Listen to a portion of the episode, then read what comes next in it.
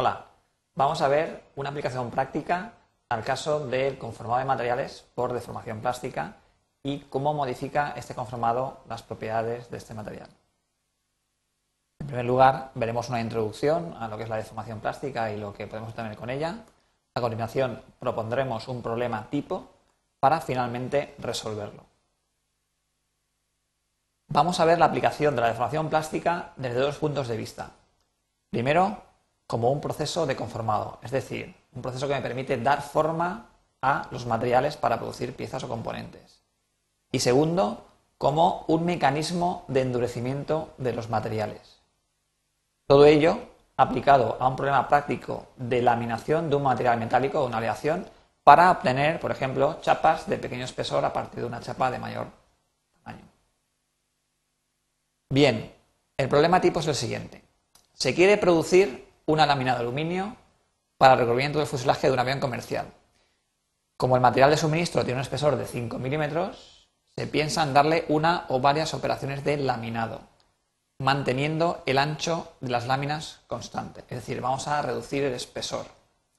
Bien, se nos pregunta, primero, a calcular el porcentaje de trabajo en frío, porcentaje de CW, que es cold work en inglés, o acritud, A sub C, de la primera operación de laminado hasta llegar a un espesor de 2 milímetros.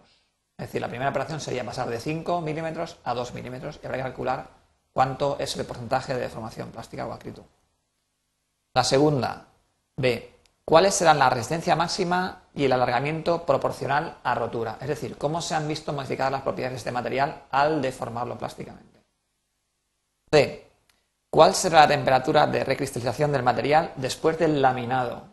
Después de deformar plásticamente, el material tiene acritud y por lo tanto puede recristalizar si lo sometemos a un tratamiento térmico. ¿Cuál es la temperatura de tratamiento térmico? Es lo que se pregunta aquí. D. El material se mantiene a 200 grados centígrados durante una hora. Posteriormente se lamina de nuevo hasta un milímetro de espesor. ¿Cuál será la nueva resistencia a la tracción? Es más sobre lo mismo. Y D si se requiere que al final el material tenga un alargamiento a rotura mínimo del 10% con una resistencia mayor de 300 megapascales, ¿qué operaciones recomendarías que se realizaran? Es decir, al final, cuando tengamos el material de un milímetro de espesor, tendremos que obtener también, o tenemos que tener, tiene propiedades mínimas de 10% de alargamiento y 300 megapascales mínimo de resistencia a rotura. Bien, como datos, claramente nos dan dos gráficas. La primera es la gráfica de evolución de propiedades en función del grado de deformación, es decir, cómo se modifican la resistencia a la tracción que tenemos en el eje de la izquierda y el alargamiento a rotura que tenemos en el eje de la derecha en función del porcentaje de reducción de sección o de trabajo en frío. Y la siguiente gráfica es la de la temperatura de recristalización también en función del grado de deformación plástica abajo, es decir, temperatura de recristalización a la izquierda eh, porcentaje de deformación plástica abajo. Vemos claramente cómo la temperatura de recristalización va disminuyendo conforme aumenta el porcentaje de deformación plástica. Bien, pasemos a la resolución. En primer lugar nos pedían calcular el porcentaje de trabajo en frío, es decir, el porcentaje de cold work o acritud, de la primera operación de laminado hasta llegar a un espesor de 2 milímetros. Bien, en principio tenemos que el espesor inicial de la chapa son 5 milímetros. El espesor final de esta primera operación de laminado tenemos que pasar a 2 milímetros. Como la acritud lo que tiene en cuenta es la reducción de sección, tenemos que ver el cociente de eh, lo que ha reducido la sección con respecto a la sección inicial. Por lo tanto, el porcentaje de acritud o de formación en frío será igual a el área inicial del material, la sección transversal, menos el área final después del proceso de formación dividido el área inicial por 100, para hacerlo en porcentaje. Pero sabemos que, o nos han dicho que en el, enunciado del problema, que la anchura de la chapa se mantiene constante. Entonces, la sección transversal se puede considerar como espesor por anchura. Entonces, como el la anchura se mantiene constante, la B se mantiene constante en todos los parámetros anteriores. Entonces, tenemos espesor inicial por anchura sería el área inicial, menos espesor final por anchura sería el área final y dividido espesor inicial por anchura el área inicial dividiendo por 100. Con lo cual vemos claramente que al mantenerse el espesor constante, el porcentaje de acritud, el porcentaje de deformación plástica, se puede calcular como un cociente de espesores. Espesor inicial menos espesor final dividido espesor inicial por 100. Bien, no, nos queda más que eh, sustituir los valores y hallar el porcentaje de deformación plástica en frío para este apartado. Tendremos que ser espesor inicial 5 milímetros, espesor final 2 milímetros, espesor inicial 5 milímetros por 100. Con lo cual obtenemos 3 quintos por 100, un 60%. Es decir, en la primera operación, para pasar de 5 milímetros a 2 milímetros, tenemos que deformarlo un 60%. Siguiente apartado. ¿Cuáles serán la resistencia máxima y el alargamiento proporcional a rotura?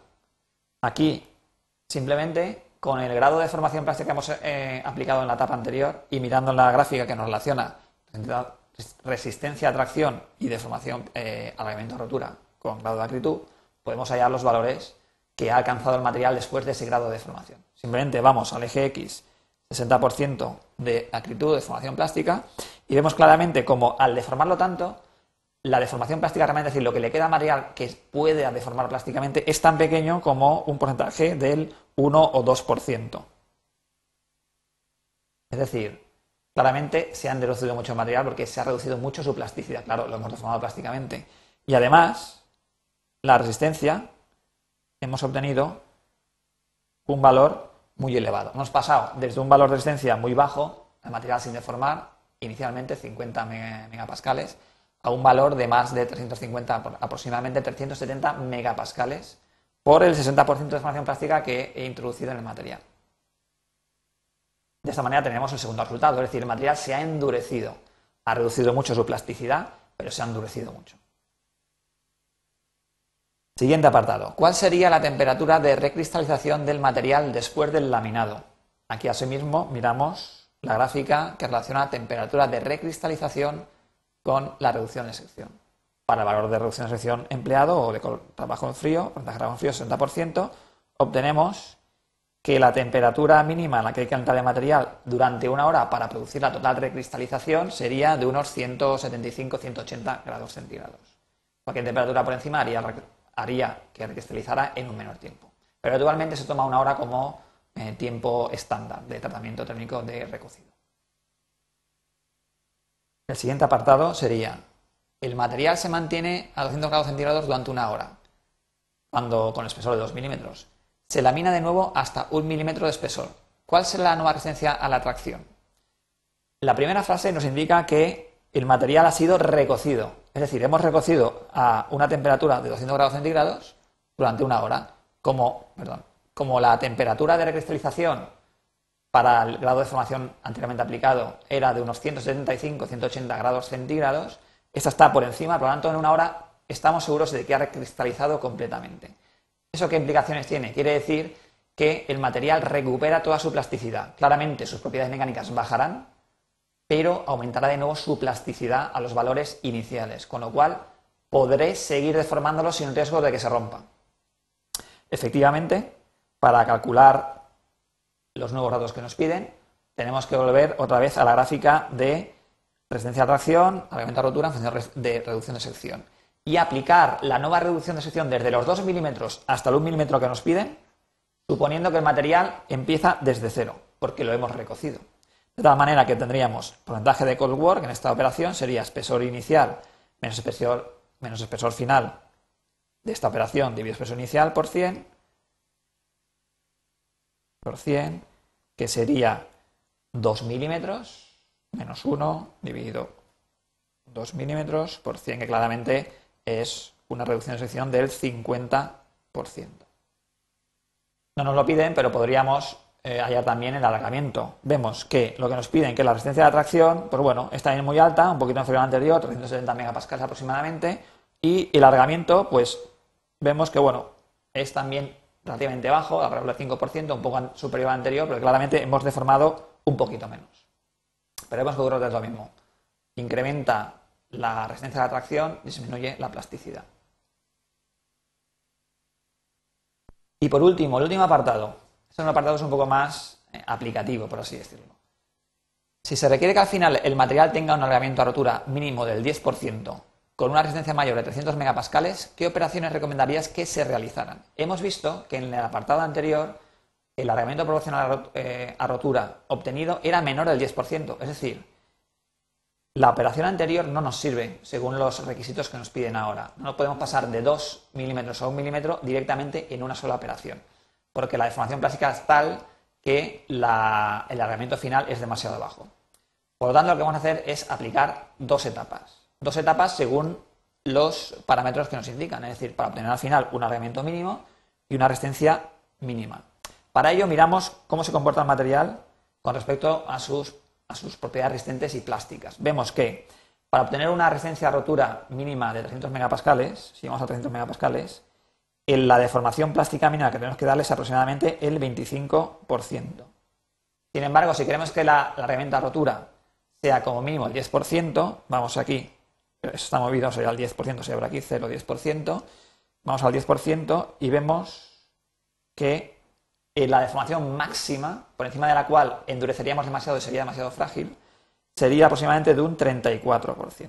Es decir, en la última operación de laminación hasta alcanzar el espesor de un milímetro, tenemos que hacer una deformación en frío que tiene que estar comprendida entre el 25% y el 34% toda operación de laminación última que nos dé la deformación plástica final en ese rango nos dará o cumplirá los requisitos establecidos. Claro, lo que pasa es que hasta llegar a un milímetro con ese grado de deformación hay que hacer una etapa intermedia. Es decir, para pasar de 2 a 1 y con 1 llegar con ese grado de deformación hay que hacer una etapa intermedia y recocer. Vamos a calcular cuál, es el, cuál sería o hasta qué espesor deberíamos laminar en esa etapa intermedia. El espesor final es un milímetro. El grado de formación está entre 25 y 30, en 34. Podemos elegir un valor entre ellos o ambos o uno que nos, que nos, que nos venga bien. Por, ejemplo, vamos a poner el 30%, que está comprendiendo esos dos valores, por lo tanto cumpliría los requisitos. Y ahora simplemente aplicamos la ecuación y despejamos para saber cuál sería el espesor inicial a partir del cual hay que deformar plásticamente para obtener el 1 milímetro final, con ese grado de deformación. Aplicamos espesor inicial que no conocemos, el intermedio, menos espesor final que sería 1 debido a espesor inicial por 100 igual a un 30%, que es lo que hemos decidido que vamos a tomar como valor de, nuestro, de diseño de nuestro problema. Con lo cual, eh, sustituyendo, obtenemos que espesor inicial es incógnita, menos espesor final que es un milímetro, y espesor inicial por 100 igual a 30, Luego sería espesor inicial menos 1 igual a 0,3 por espesor inicial, con lo cual el espesor inicial es igual a 1 dividido 0,7, que sale 1,42, 1,43 milímetros. Espesor inicial o intermedio 1,43 milímetros. Es decir, prácticamente tenemos que laminar desde 2 milímetros hasta 1,43 milímetros en la primera etapa. Después, claramente, como hemos introducido deformación plástica, el material tiene acritud, hay que recocer.